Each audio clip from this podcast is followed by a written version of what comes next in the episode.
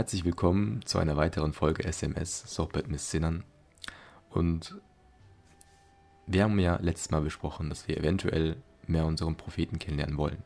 Und ich finde, das passt auch zum Thema ähm, How to be Ehrenmensch am besten, weil nach meiner Auffassung, nach der Auffassung aller Muslime, ist unser Prophet sallallahu alaihi wasallam der größte Ehrenmensch, den es hätte geben können und den es je geben wird. Also nach seinem Vorbild leben wir, wir versuchen seinem Vorbild eigentlich am nächsten zu kommen zu jeder Zeit. Eins zu eins wird es niemals niemand hinbekommen, aber es gibt keine höhere Moral, es gibt keine größere Charaktereigenschaft, keine größere Tugend, ähm, keine bessere, keinen besseren Charakter als der von unserem Propheten sallallahu alaihi wasallam. Nur wie sehr kennen wir denn seinen Charakter?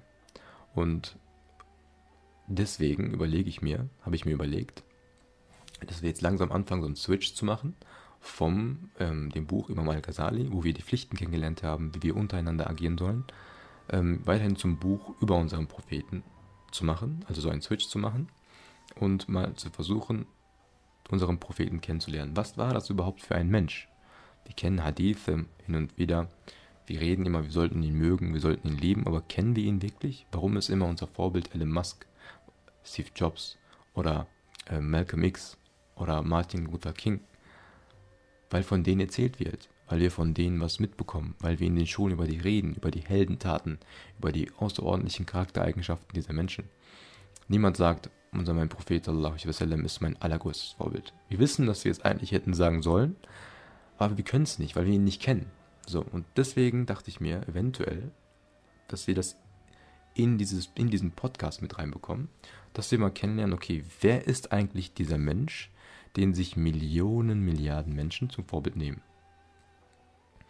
Ja, und dafür habe ich das Buch von Osman Nuri Topasch, das heißt ähm, Das Vorbild ohne Gleichen, Muhammad al-Mustafa, so heißt das Buch. Es gibt es auch zu kaufen, aber es gibt, das Buch gibt es auch kostenlos im Internet. Jeder, der möchte, kann sich dieses Buch kostenlos runterladen. Wenn ihr es nicht findet, schreibt mich an auf Instagram, ich schicke, schicke es euch zu. Und dieses Buch ähm, beschreibt unseren Propheten. Er beschreibt Muhammad al-Mustafa, was das für ein Mensch war. Und ich denke, es sollte jeden interessieren, es könnte jeden interessieren, egal ob Muslim oder nicht Muslim, ups, was das für ein Mensch gewesen ist. So. Und das Kapitel, mit dem wir heute beginnen, heißt der erhabene Charakter des ehrwürdigen Propheten. In der gesamten Geschichte der Menschheit findet sich keine andere Persönlichkeit neben Muhammad al-Mustafa deren jede einzelne spezifische Charaktereigenschaft so viel Interesse erfahren hat und von der jedes kleinste Detail der Lebensführung mit derartiger Genauigkeit aufgezeichnet wurde. Selbst vielbändige Werke würden beim Versuch, all die Eigenschaften aufzuführen, die dem in der Hinsicht vorbildlichen Charakter des ehrwürdigen Propheten ausmachen, nicht ausreichen, sagt der Autor. Sowohl im Bereich der Grundlagen als auch bei der Rechtsfindung (Ijtihad) betrachten die islamischen Wissenschaften die verschiedenen Eigenschaften des Gesandten Allahs als entscheidende Belege und aus eben diesem Grund beschäftigen sich die unterschiedlichen Wissenschaftszweige mit der Auswertung der speziellen Attribute des gesegneten Propheten. Wir werden auch gleich nochmal vorlesen, das Vorbild des Propheten, wie unser Prophet etwas getan hat, ist das Nonplusultra für alle Muslime. So, das, das wird damit beschrieben. Und seine Charaktereigenschaften, sein Charakter, seine Persönlichkeit wurde auch sehr, sehr genau aufgezeichnet. Wir haben viele Herrscher, viele ähm, erfolgreiche Menschen, von denen wir kaum wissen eigentlich, was war das eigentlich für ein Mensch im Privaten. So, und bei unserem Propheten, sallallahu alaihi wasallam, ist es halt nicht der Fall. Es wurde wirklich vieles, vieles aufgezeichnet, vieles wurde weitergetragen. Jedes, jede einzelne Mimik kennt man heutzutage fast. So. In der Tat sind alle Werke innerhalb der islamischen Tradition, die in, der, die in über 1400 Jahren verfasst wurden, letztendlich motiviert von dem einen Ziel, ein einziges Buch, den Heiligen Koran und das Leben des einzigen Menschen, des Propheten Muhammad sallam, in allen Aspekten zu erklären. Dem Propheten dieses größte Meisterwerk der Schöpfung mit, der mit den begrenzten Fähigkeiten eines Sterblichen vollkommen zu begreifen, ist ein Ding der Unmöglichkeit, da die Wahrnehmungen der Sinne und deren Interpretation niemals ausreichen werden, sein wahres Wesen zu verstehen und zu erklären. Ebenso wie dem aussicht aussichtslosen Versuch, ein Meer in eine Tasse zu gießen, ist dem menschlichen Bemühen, das Licht Mohammeds in seiner ganzen Pracht gebührend zu erfassen, von vornherein der, Misserf der Misserfolg bestimmt. Also, so Nuritopas beschreibt das so, wenn man alle Aspekte, alle Einzelheiten als das Meer betrachtet, ist jeder Versuch, es in einem Werk zusammenzufassen, wie als würdest du versuchen, dieses Meer in eine Tasse zu gießen. So beschreibt er das. Was, hier, was wir hier entsprechend unserem begrenzten Verständnis darzulegen versuchen, kann deshalb nicht mehr sein, als einige wenige Tropfen vom gewaltigen Ozean des vorbildlichen Charakters des ehrwürdigen Gesandten Allahs aufzuzeigen. Wir verbinden dies mit der Hoffnung, einen bescheidenen Beitrag zu leisten zu dürfen, dass unsere Leser ein wenig vertrauter mit ihm werden. Und genauso möchte ich das auch sagen. Meiner ist vielleicht, ist geschweige denn ein Tropfen, meiner ist ein, ein Wasseratom, den ich versuche als Beitrag in diesem Podcast dann zu geben und zu erklären, inshallah. Und ich hoffe, ähm, dass der Beitrag vielen, vielen auch nützt. So, das war die Einleitung und wir werden weitermachen mit dem Kapitel Die Bescheidenheit und Demut des Propheten. So. Wie auch im letzten Buch hatten wir ja unterschiedliche Pflichten gelesen, was das heißt, wie man sich verhalten sollte, nach der Auffassung von Imam al-Ghazali. Und er hat die ja nicht aus der Luft gegriffen. Das waren auch Beispiele aus dem Leben unseres Propheten, wie er sich verhalten hat, was im Koran vorgeschrieben ist, wie die, wie die Gefährten von unserem Propheten sich verhalten haben. So hat er dann Pflichten ermittelt, wie man zum Ehrenmenschen wird. Und jetzt gucken wir uns direkt mal den Ehrenmenschen höchstpersönlich an, wie er beschrieben wird, die Bescheidenheit und Demut des Propheten. Damit, damit werden wir los, damit werden wir weitermachen. Ich werde mal ganz kurz ähm, mein Ladekabel holen, weil das habe ich nicht bedacht. Mein iPad ist fast leer. Es dauert keine zwei Minuten, das ist direkt hier. Die Bescheidenheit und Demut des Propheten. wenngleich er innerhalb eines äußerst kurzen Zeitraumes all das erreicht hatte, von dem Herrscher und Könige nur träumen konnten, und obwohl er die Herzen der Menschen als idealer spiritueller Führer im Sturm eroberte, hielt der Gesandte Allahs weiterhin voller Demut an seinem einfachen Lebensstil fest, ohne die weltlichen Reichtümer, die ihm zu Füßen lagen, eines Blickes zu würdigen. Also wir wissen, unser, unser Prophet sallallahu alaihi wasallam hatte Äras, also Zeiten, wo er unterdrückt wurde, wo er in Armut gelebt hat, wo er und seine Gemeinde diskriminiert wurden aufs äußerste. Aber auch später Zeiten gehabt, wo er Macht verfügte, wie von denen Könige träumten, wo er wirklich richtig großen, großen Einfluss hatte. Aber selbst zu diesen Zeiten, wo er quasi Einfluss hatte, hat er seinen Charakter nicht geändert und hat nicht die Dinge, die, die Reichtümer, die weltlichen Reichtümer, die ihm gegeben wurden, wirklich zu Herzen genommen. Und hier, er sagt hier sogar Osman Nuritopash, die ihm zu Füßen lagen, hat er nicht mehr eines Blickes gewürdigt. So. Er wohnte wie zuvor anspruchslos, in einem bescheidenen Lehmhaus, das aus einem einzigen Raum bestand und schlief auf einem mit Dattelpalmen ausgestopften Kissen. Er trug einfache Kleidung und sein Lebensstandard lag noch unter dem Allerärmsten. Sein Lebensstandard war unter dem Allerärmsten. Selbst in Zeiten, in denen er nichts zu essen hatte, dankte er dennoch stets seinem Herrn und band sich Steine auf den Bauch, um das quälende Hungergefühl zu unterdrücken. Das ist die Zeit, von der ich gesprochen habe, die Mekka-Zeit, wo die unterdrückt wurden. Es gab eine Zeit, da wurden, ähm, wurde ein Embargo, ähm, wie heißt das nochmal auf Deutsch? Es gibt auch diesen Begriff dafür, wenn man quasi den Handel mit einer, mit einer Nation verbietet. Jedenfalls gab es zu Mekka-Zeiten ähm, eine Phase, wo die einflussvollen Menschen in Mekka verordnet haben, dass niemand mit den Muslimen und den Propheten handeln darf, denen nichts geben darf. Es war einfach so gesetzlich dann festgelegt. Und zu dieser Zeit wo, haben sie halt sehr gelitten, er und seine Gefährten, und haben auch gehungert. Und es wird halt überliefert, dass er zu diesen Zeiten auch sich wirklich Steine um den Bauch band um das Hungergefühl zu unterdrücken. Und selbst zu diesen Zeiten war er halt immer noch dankbar. Obwohl ihm alle Fehler oder Sünden, sowohl vergangene als auch zukünftige, vergeben waren, hörte er niemals auf, den Allmächtigen anzuflehen und seine Dankbarkeit ihm gegenüber zum Ausdruck zu bringen, wobei er die Nächte bis zum Anbruch des Morgengrauens im Gebet stehen verbrachte, bis seine Fersen angeschwollen waren. ein Punkt, den ich vorhin nicht erwähnt habe.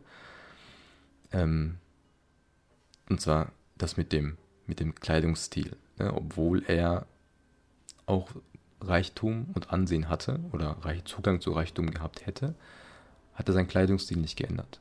Und sehr oft ist zu beobachten, wie machen, was machen wir? Wir haben eine Gehaltserhöhung, wir haben eine Position erreicht, direkt erstmal teure Uhr kaufen, Rolex kaufen, direkt erstmal Markenklamotten kaufen. Also solche Menschen gibt es natürlich. Ne? Hin und wieder verfalle ich bestimmt auch zu diesen Fehlern.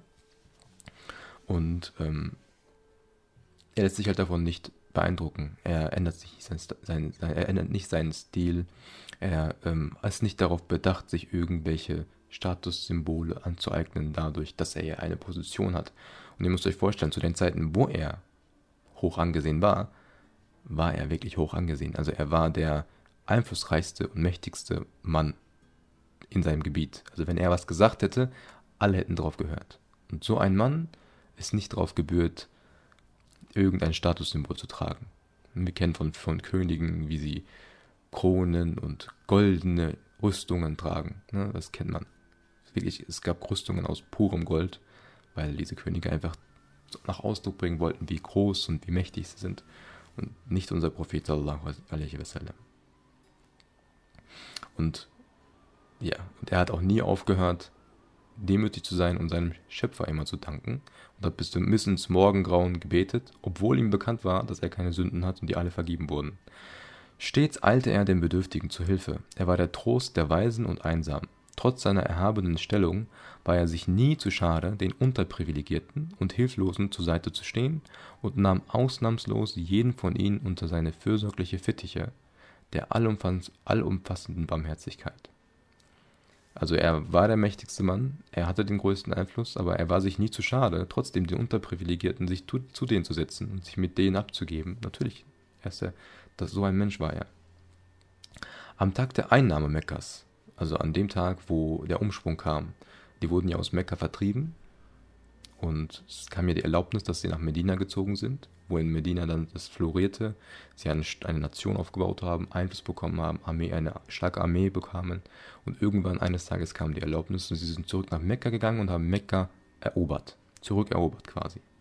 Am Tag der Einnahme Mekkas, als er aus menschlicher Sicht die größte Stärke besaß, erwiderte der ehrwürdige Prophet wasallam einem der Bewohner der Stadt, der vor Angst zitternd vor ihm stand und ihn anflehte, bitte lehre mich den Islam, indem er ihn, indem er ihn zuerst einmal dadurch beruhigte, dass er ihn mit freundlichen Worten an die früheren gemeinsamen schweren Zeiten erinnerte. Entspann dich, denn fürwahr, ich bin kein König oder Gewaltherrscher, ich bin nichts weiter als der Sohn einer Frau vom Stamme der Quraysh, die in der Sonne getrocknetes Fleisch zu essen pflegte damit brachte er zweifelsohne eine Stufe von Demut zum Ausdruck, die in der Geschichte der Menschheit nirgendwo sonst ihresgleichen hat. Ihr müsst euch vorstellen, ihr seid das Oberhaupt einer riesigen Armee. Ihr habt gerade ohne eine Schlacht die Stadt erobert. Ihr seid einfach einmarschiert. Ihr habt das höchste Ansehen. Und wie man es gewohnt ist, solche Herrscher kommen rein und zerstören erstmal alles oder unter, unterdrücken erstmal, nehmen die Leute gefangen, die dort sind. Und so, unter dieser Erwartungshaltung war auch einer der Mekkaner quasi in Furcht. So, okay, die gegnerische Armee ist gerade einmarschiert, wir haben verloren.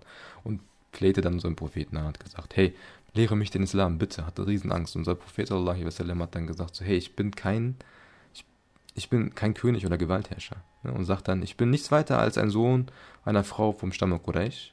Und wir haben damals auch Fleisch gegessen, das wir in der Sonne getrocknet haben. Also ich bin einer wie du. Mach dir kein, mach dir, sei nicht, hab keine Angst vor mir. Am gleichen Tag, als am gleichen Tag sein Yarigar, der ehrwürdige Abu Bakr, mit seinem greisen Vater auf dem Rücken zu Allahs Gesandten kam, damit dieser die, ihm die Worte des Glaubensbekenntnisses lehrte, sagte jener wohlwollend, Warum hast du deinen alten Vater diese Mühe auferlegt? Hätten wir nicht zu ihm selbst gehen können? Also Abu Bakr bringt seinen anscheinend sehr, sehr alten Vater auf seinem Rücken zu seinem Propheten und sagt, bitte konvertiere ihn auch zum Islam. Ähm, ich denke mal, nachdem Mekka erobert wurde, viele Leute, man hat ja viel Familie und viele Menschen in Mekka zurückgelassen. Man musste nämlich äh, wirklich Fußmarsch durch die Wüste nach Medina gelangen und wenn Abu Bakr radiallahu an einen älteren Vater hatte, war er wahrscheinlich niemals nach Medina gekommen. Und nachdem die Muslime dann zurück in Mekka ähm, angekommen sind, hat er wahrscheinlich seinen Vater wieder besucht und ihn dann genommen und gesagt, jetzt komm, du, ähm, du musst auch den rechten Weg gehen, du musst auch zum Islam konvertieren. Hat ihn dann auf seinem Rücken zu unserem Propheten gebracht. Unser Prophet, sallallahu wasallam, in seiner Position hat dann gesagt, so, warum hast du ihn hierher gebracht? So, wir hätten doch zu ihm gehen können. Also das ist diese Demut. Nicht, ähm, also ist es ihm egal, dass er gerade der meistrespektierteste, der Herrscher über alle, die jetzt in diesem Gebiet sind, ist. Er wollte, er wollte diesem Mann zu, zu den Füßen gehen, zu seinen, an die Füße gehen, so. Der Gesandte Allah wasallam, gestand stets seine eigene Verwundbarkeit ein, indem er sich selbst mit den Worten des Korans beschrieb. Ich bin nichts weiter als ein Mensch wie ihr, nur dass mir die Offenbarung zuteil wird. Indem er, indem er die Worte seiner Diener, indem er die Worte sein Diener Abduhu im zweiten Teil des Glaubensbekenntnisses das Glaubenbekenntnis kennen wir. Ich bezeuge, dass es keine Gottheit gibt außer Allah und ich bezeuge, dass Mohammed sein Diener und sein Gesandter ist. Betonte er halt dieses Abduhu, sein Diener. Ähm, er war halt immer bemüht, seine Gemeinschaft vor den Abgründen jener verhängnisvollen Abirrungen zu bewahren, denen die Gemeinschaften früherer Propheten zum Opfer gefallen waren. Also wir wissen, dass bei früheren Propheten die Hinterbliebenen den ähm, Propheten dann im Nachhinein vergötterten oder etwas zu sehr ver verunmenschlichten. Und er wollte halt das, er wollte seine Gemeinde, seine Gemeinschaft davor bewahren, indem er das immer wieder betont hat. Ich bin auch ein Mensch wie ihr. Ich bin nichts Besonderes, außer dass mir halt die Offenbarung zuteil wurde.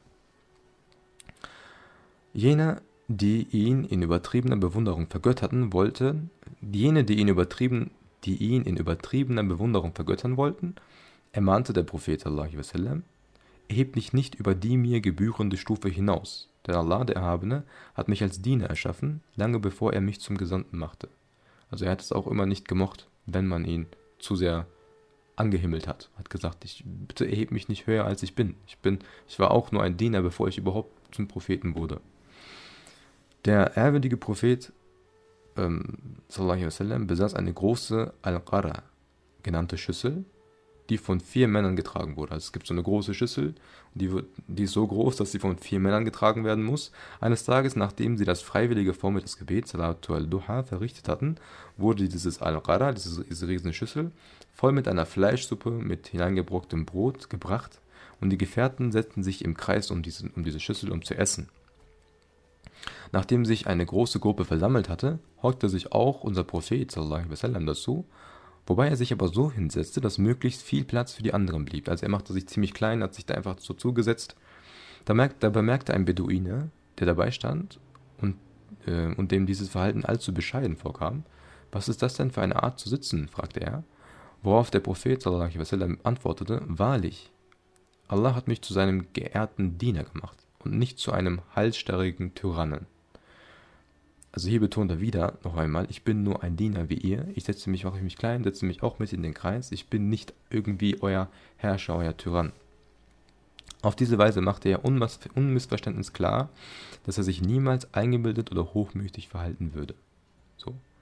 Bei einer anderen Gelegenheit bekannte er, sallallahu wasallam, niemand kommt ins Paradies allein wegen seiner guten Taten. Woraufhin alle voller Überraschung fragten, nicht mal du, o Gesandter Allahs?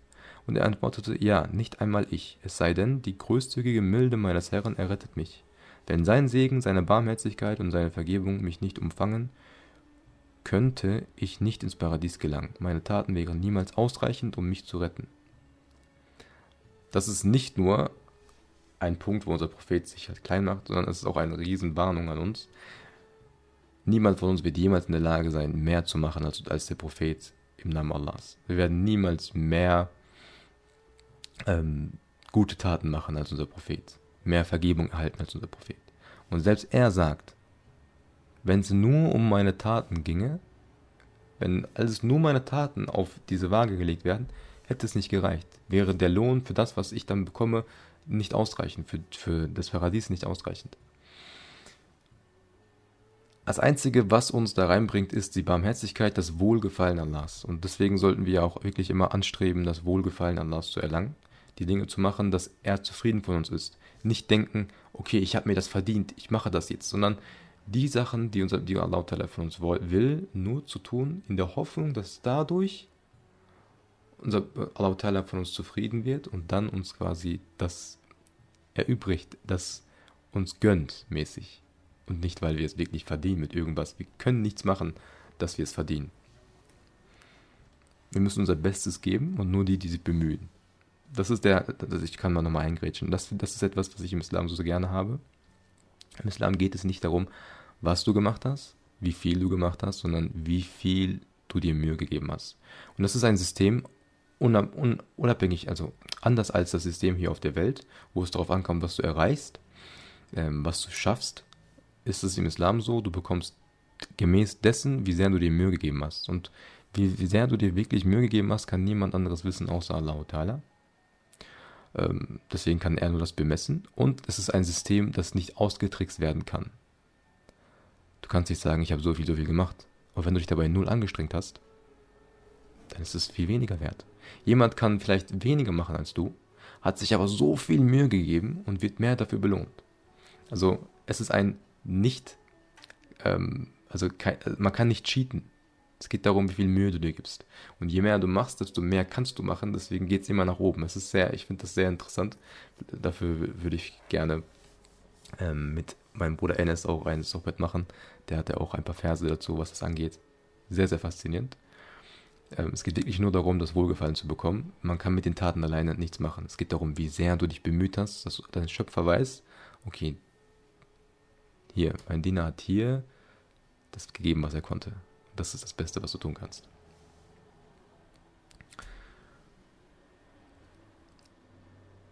Okay, indem er auf das Gewand der Schande verwies, welches im Jenseits all jene erwartet, die sich voller Hochmut und Eitelkeit die sich voller Hochmut und Eitelkeit angeberisch kleiden, warnte der ehrwürdige Prophet seine Anhänger vor den Flammen des Höllenfeuers, indem er verkündete: Am Tag des jüngsten Gerichts wird Allah sich nicht herablassen, denjenigen anzuschauen, der seine Gewänder aus Hochmut lang über den Boden schleifen lässt. Und er sagte: Wer immer auf Erden das Gewand des Hochmuts trägt, dem wird Allah im Jenseits das Kleid der Schande hüllen. So schlimm ist Arroganz. Wer sich in diesem Leben über andere stellen will, wer sich in diesem Leben quasi, das wird hier genannt als, als ähm, Gewand des Hochmuts, wer hochmütig in diesem Leben ist, wer sich über andere Menschen stellt, wer sich für etwas Besseres hält, der wird richtig, der wird, der wird das Kleid der Schande bekommen im nächsten Leben. So wichtig ist es, auf dem Boden zu bleiben, sich für nichts Besseres zu halten, so demütig zu sein. So krass wichtig ist es. Ohne auch nur einen Augenblick zu zögern, verteilte der ehrwürdige Prophet sogar den ihm persönlich zustehenden Anteil der Kriegsbeute und hielt an seiner bescheidenen Lebensweise fest, die dem Lebensstandard der materiellen unterprivilegierten Mitglieder seiner Gemeinschaft entsprach. Es gab natürlich den ein, die ein oder andere Schlacht, den, den ein oder anderen Krieg, den unser Prophet sallam, mit seiner Gemeinde dann gewonnen hat. Und nachdem man so einen Krieg gewinnt, war es üblich, dass man ähm, Kriegsbeute erlangte.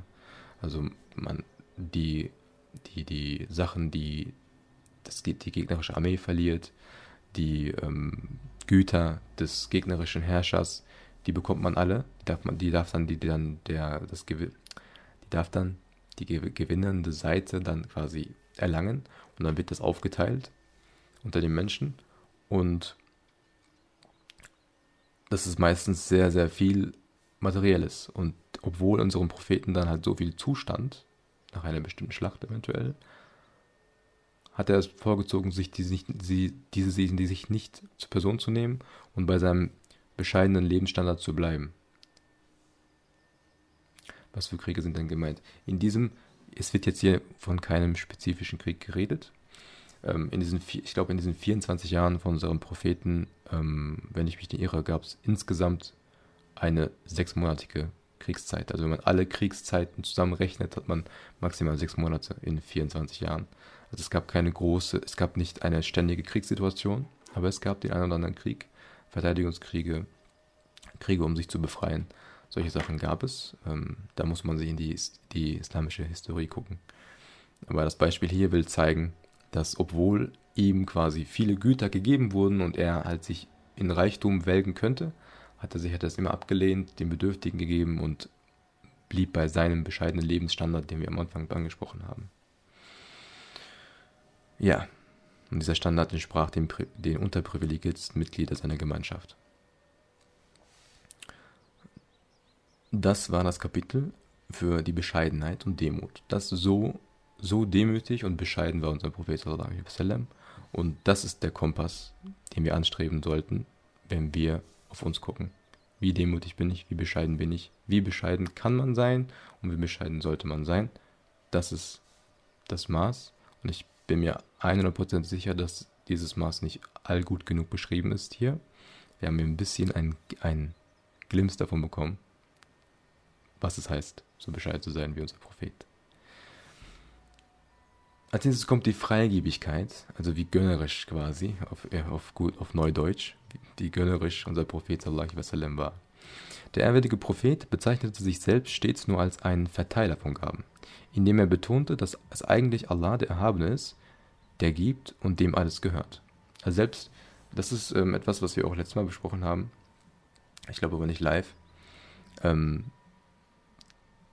wir verfallen zum Beispiel in die Situation, wenn wir anfangen zu geben und zu geben, dass wir anfangen irgendwie so zu spüren, dass wir etwas sind. So, ah, ich habe gegeben, ich habe so viel Gutes getan, ich habe so vielen Leuten geholfen. Man fängt an, sich damit zu brüsten. Und das ist natürlich eine Falle, in die man nicht tappen darf. Und das Beispiel unseres Propheten ist quasi, er hat sich immer nur als Verteiler der Gaben bezeichnet.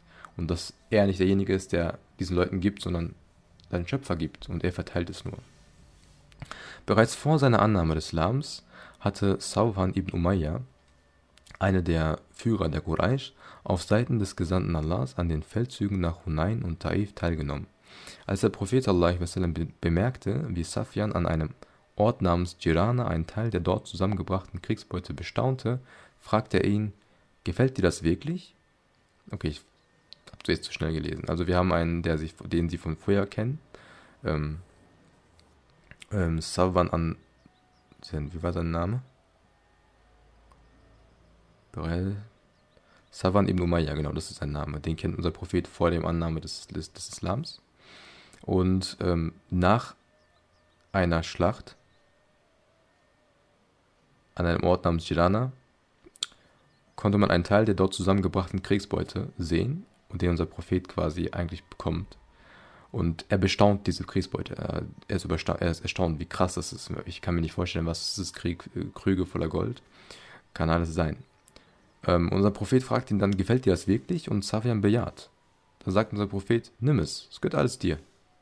Daraufhin konnte Safwan vor Freude nicht mehr an sich halten und rief aufgeregt, keiner kann so großzügig sein. Kein Herz außer dem Propheten kann derart großzügig sein. Dann sprach er das Glaubensbekenntnis und wurde zum Muslim. Also das war sogar etwas, der war so geschockt darüber, dass jemand so etwas verschenken kann, dass er dadurch zum Muslim wurde. Nachdem Savan anschließend zu seinem Volk zurückkehrt, sagte denen, Lauft ihr Leute und nehmt den Islam an, denn für wahr Mohammed gibt Geschenke wie einer, der keinerlei Furcht vor Armut kennt. Und dieses keine Furcht vor Armut kennen, finde ich auch ganz interessant. Immer wenn wir geben, denken wir immer, ah, okay, wie viel habe ich noch? Reicht noch das, was ich habe, für mich noch? Ich kann relaten damit. Das ist eine Angst, die wir immer ein klein bisschen haben, dass wir nachdenken, okay, reicht das, der Rest, den ich habe, für mich noch? Aber der Clou ist quasi, keinerlei Furcht vor Armut zu haben, während man gibt für Bedürftige gibt, so dass man keine Angst hat, dass man selber irgendwie weniger hat am Ende, sondern ohne Furcht vor Armut einfach verteilen kann. Ein andern Mal kam ein Mann zum Propheten und bat diesen, ihm etwas zu geben. Da er zu diesem Zeitpunkt nichts besaß, also unser Prophet hatte zu der Zeit nichts, was er ihm hätte geben können, sagte der Prophet, ich habe nichts, aber kauf auf meine Rechnung, und wenn mir etwas zukommt, werde ich es bezahlen. Das ist einer der Beispiele, dass unser Prophet niemals Nein sagt, wenn man ihm etwas, wenn man ihm etwas bittet. Und er sagt, kauf es auf meine Rechnung und ich bezahle es dann später für dich. Selbst da, obwohl er nichts hatte, wollte er immer noch etwas geben können. Ganz im Geiste seines Vorvaters Ibrahim pflegte unser ehrwürdiger Prophet niemals eine Mahlzeit alleine ohne Gäste einzunehmen. Weiteres Beispiel. Er hat niemals alleine gegessen, ohne dass er noch hier Leute mit zu eingeladen hat, die auch essen konnten.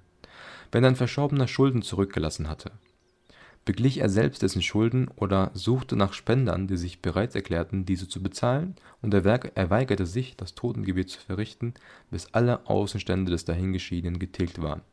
Ihr müsst euch vorstellen, ähm, jemand hatte mir Geld geliehen. Eventuell niemand reich ist. Er hatte mir Geld geliehen, damit ich damit etwas machen kann, damit ich ein Business aufbauen kann. Ich habe ihm versprochen, dass ich ihm dieses Geld zurückgebe. Vielleicht war das sein Erspartes was er erst in vier, fünf Jahren braucht, aber er hat es mir gegeben, weil er mir vertraut hat. Und ich sterbe in diesem Jahr.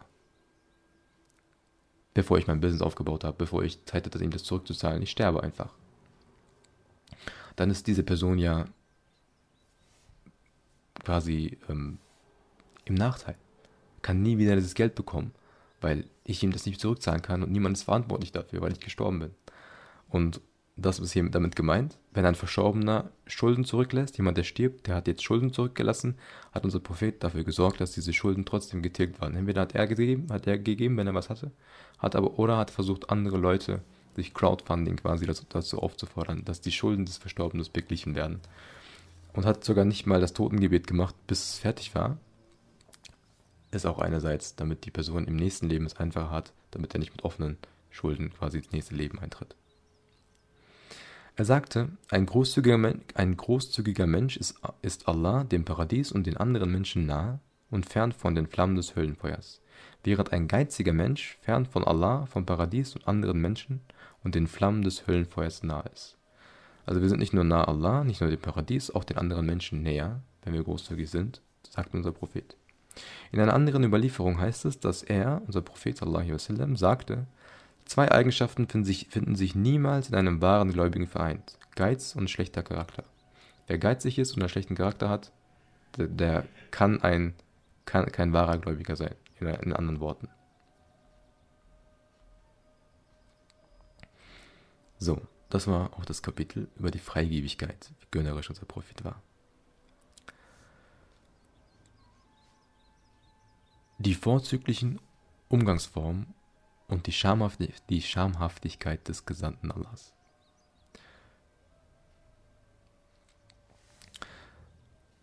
Jetzt kommen wir zu den Umgangsformen und wieder eine Art von Demut und Bescheidenheit, die unser Prophet hat. Der ehrwürdige Prophet, Prophet sallam, sprach niemals mit überlauter Stimme. Er bewegte sich unter den Menschen in würdevoller Weise mit einem Lächeln im Gesicht. Wenn jemand in seiner Gegenwart grobe oder unhöfliche Worte zu benutzen wagte, stellte ihn der ehrwürdige Prophet nicht öffentlich bloß, abgesehen davon, dass die Menschen in seiner Umgebung schon wegen des jederzeit leicht in seinem Gesicht ablesbaren Ausdrucks von Zustimmung oder Missfallen vorsichtig in ihren Handlungen und ihren Wortwahl waren. Aus, aus Schamgefühl lachte er niemals übertrieben laut, sondern gab sich mit einem freundlichen Lächeln zufrieden. In den Worten seiner Gefährten war er, schamhafter als ein jungfräuliches Mädchen in, seiner, in seinen Privatgemächtern. So beschreiben die ihn. Also so schamhaft und bescheiden hat er sich immer verhalten. Und ähm, weiterer Punkt, den ich gerade auch gelesen habe, er hat niemanden einfach so öffentlich dann quasi bloßgestellt über das, was er gesagt hat. Und die Leute waren sowieso immer vorsichtig, äh, wie sie sich verhalten. Und da haben wir darauf geachtet, wie hat er jetzt geguckt, hat er, hat er jetzt böse geguckt oder weniger. Und ja, so viel zu seinem Verhalten in der Öffentlichkeit. In einem seiner Aussprüche beschrieb Allahs Gesandter sallam, die Schamhaftigkeit Haya folgendermaßen. Wahrlich, die Schamhaftigkeit ist Teil des Glaubens, und wer Schamhaftigkeit besitzt, ist im Paradies, und die Schamlosigkeit ist ein Zeichen von Verhärtung des Herzens, und verhärtete Herzen sind im Höllenfeuer. Ein andermal sagte er, Schamhaftigkeit und Glaube gehen Hand in Hand, wenn eine dieser beiden Eigenschaften weggeht, folgt ihr die andere. Also das ist dieses Haya, was wir auch im Türkischen bestimmt schon mal gehört haben. Und er sagte auch, die Sanftheit, die Sanftheit gereicht in jeder Sache zu Zier, wenn hingegen bei einer Sache die Sanftheit fehlt, wird diese entstellt. So wichtig ist es, sanft Punkte rüberzubringen. Wir kennen, wir kennen das vielleicht von, es kann, es kann Hodjas geben, die richtig viel Wissen haben. Aber wenn sie diese Punkte nicht mit Sanftheit und mit Vorsicht und Schamhaftigkeit und Rücksicht rüberbringen, hat es keinen Wert. Und unser Prophet sagt, die Sanftheit gereicht in jeder Sache zu ziehen. Also die Sanftheit ist das, was es schmückt, ist das, was es zu dem macht, was es überhaupt wird. Wenn hingegen bei einer Sache die Sanftheit fehlt, wird diese entstellt. So wichtig ist dieses, dieser Character Trait quasi. Wahre Schamhaftigkeit entsteht durch das Nachdenken über den Tod, welches ein Mittel zur Läuterung des Herzens von der Liebe zu weltlichen Dingen ist. Der ehrwürdige Prophet sallam, forderte seine Gefährten immer wieder auf, sich in einer der Majestät Allahs, des, des Allmächtigen, gebührende Weise schamhaft zu zeigen. Einmal als, einmal, als er sie dazu aufforderte, aufforderte, sagten sie, wahrlich, wir sind schamhaft und voller Lobpreis gebührt Allah.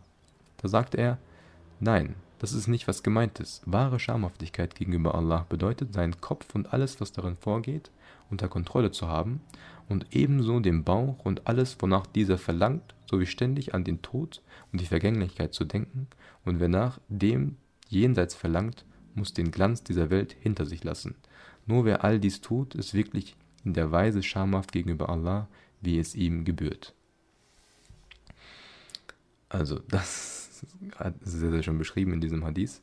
Ähm, wer sich an die letzten Sohbet noch erinnert, ne, wer nicht nur seine Gedanken unter Kontrolle haben, auch wonach sein Bauch verlangt. Imam al-Ghazali beschreibt das ja mit diesen vier Sachen, die wir in uns drin haben. Einmal das Raubtier, dann das Schwein, dann der Engel und der Teufel. Ne? Und die mussten wir ja zügeln, haben mehr darüber geredet. Und jetzt müsst ihr euch mal vorstellen, wenn man sich immer vor Augen hält, dass man beobachtet. Wir wissen, dass wir immer beobachtet werden. Wir wissen, dass er, unser Schöpfer, immer alles sieht. Aber wir verhalten uns ja nicht so. Wir blenden das immer aus.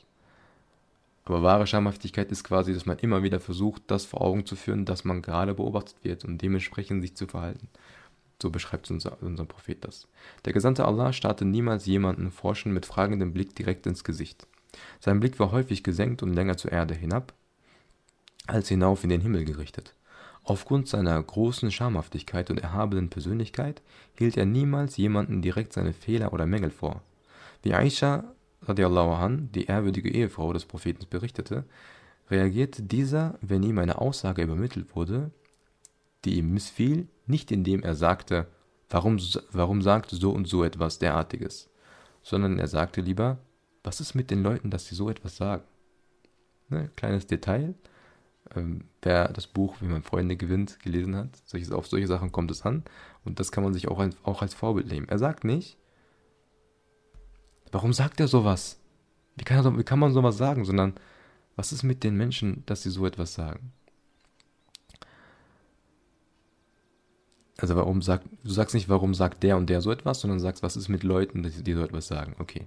Manchmal, wenn ähm, er, unser Prophet, sein Missfallen über ein bestimmtes unangemessenes Verhalten zum Ausdruck bringen wollte, tat er dies in höchst ausgeklügelter Weise, indem er zum Beispiel sagte, was ist mit mir, dass ich so etwas tun sehe. So als würde er im übertragenen Sinne sich selbst die Schuld dafür geben.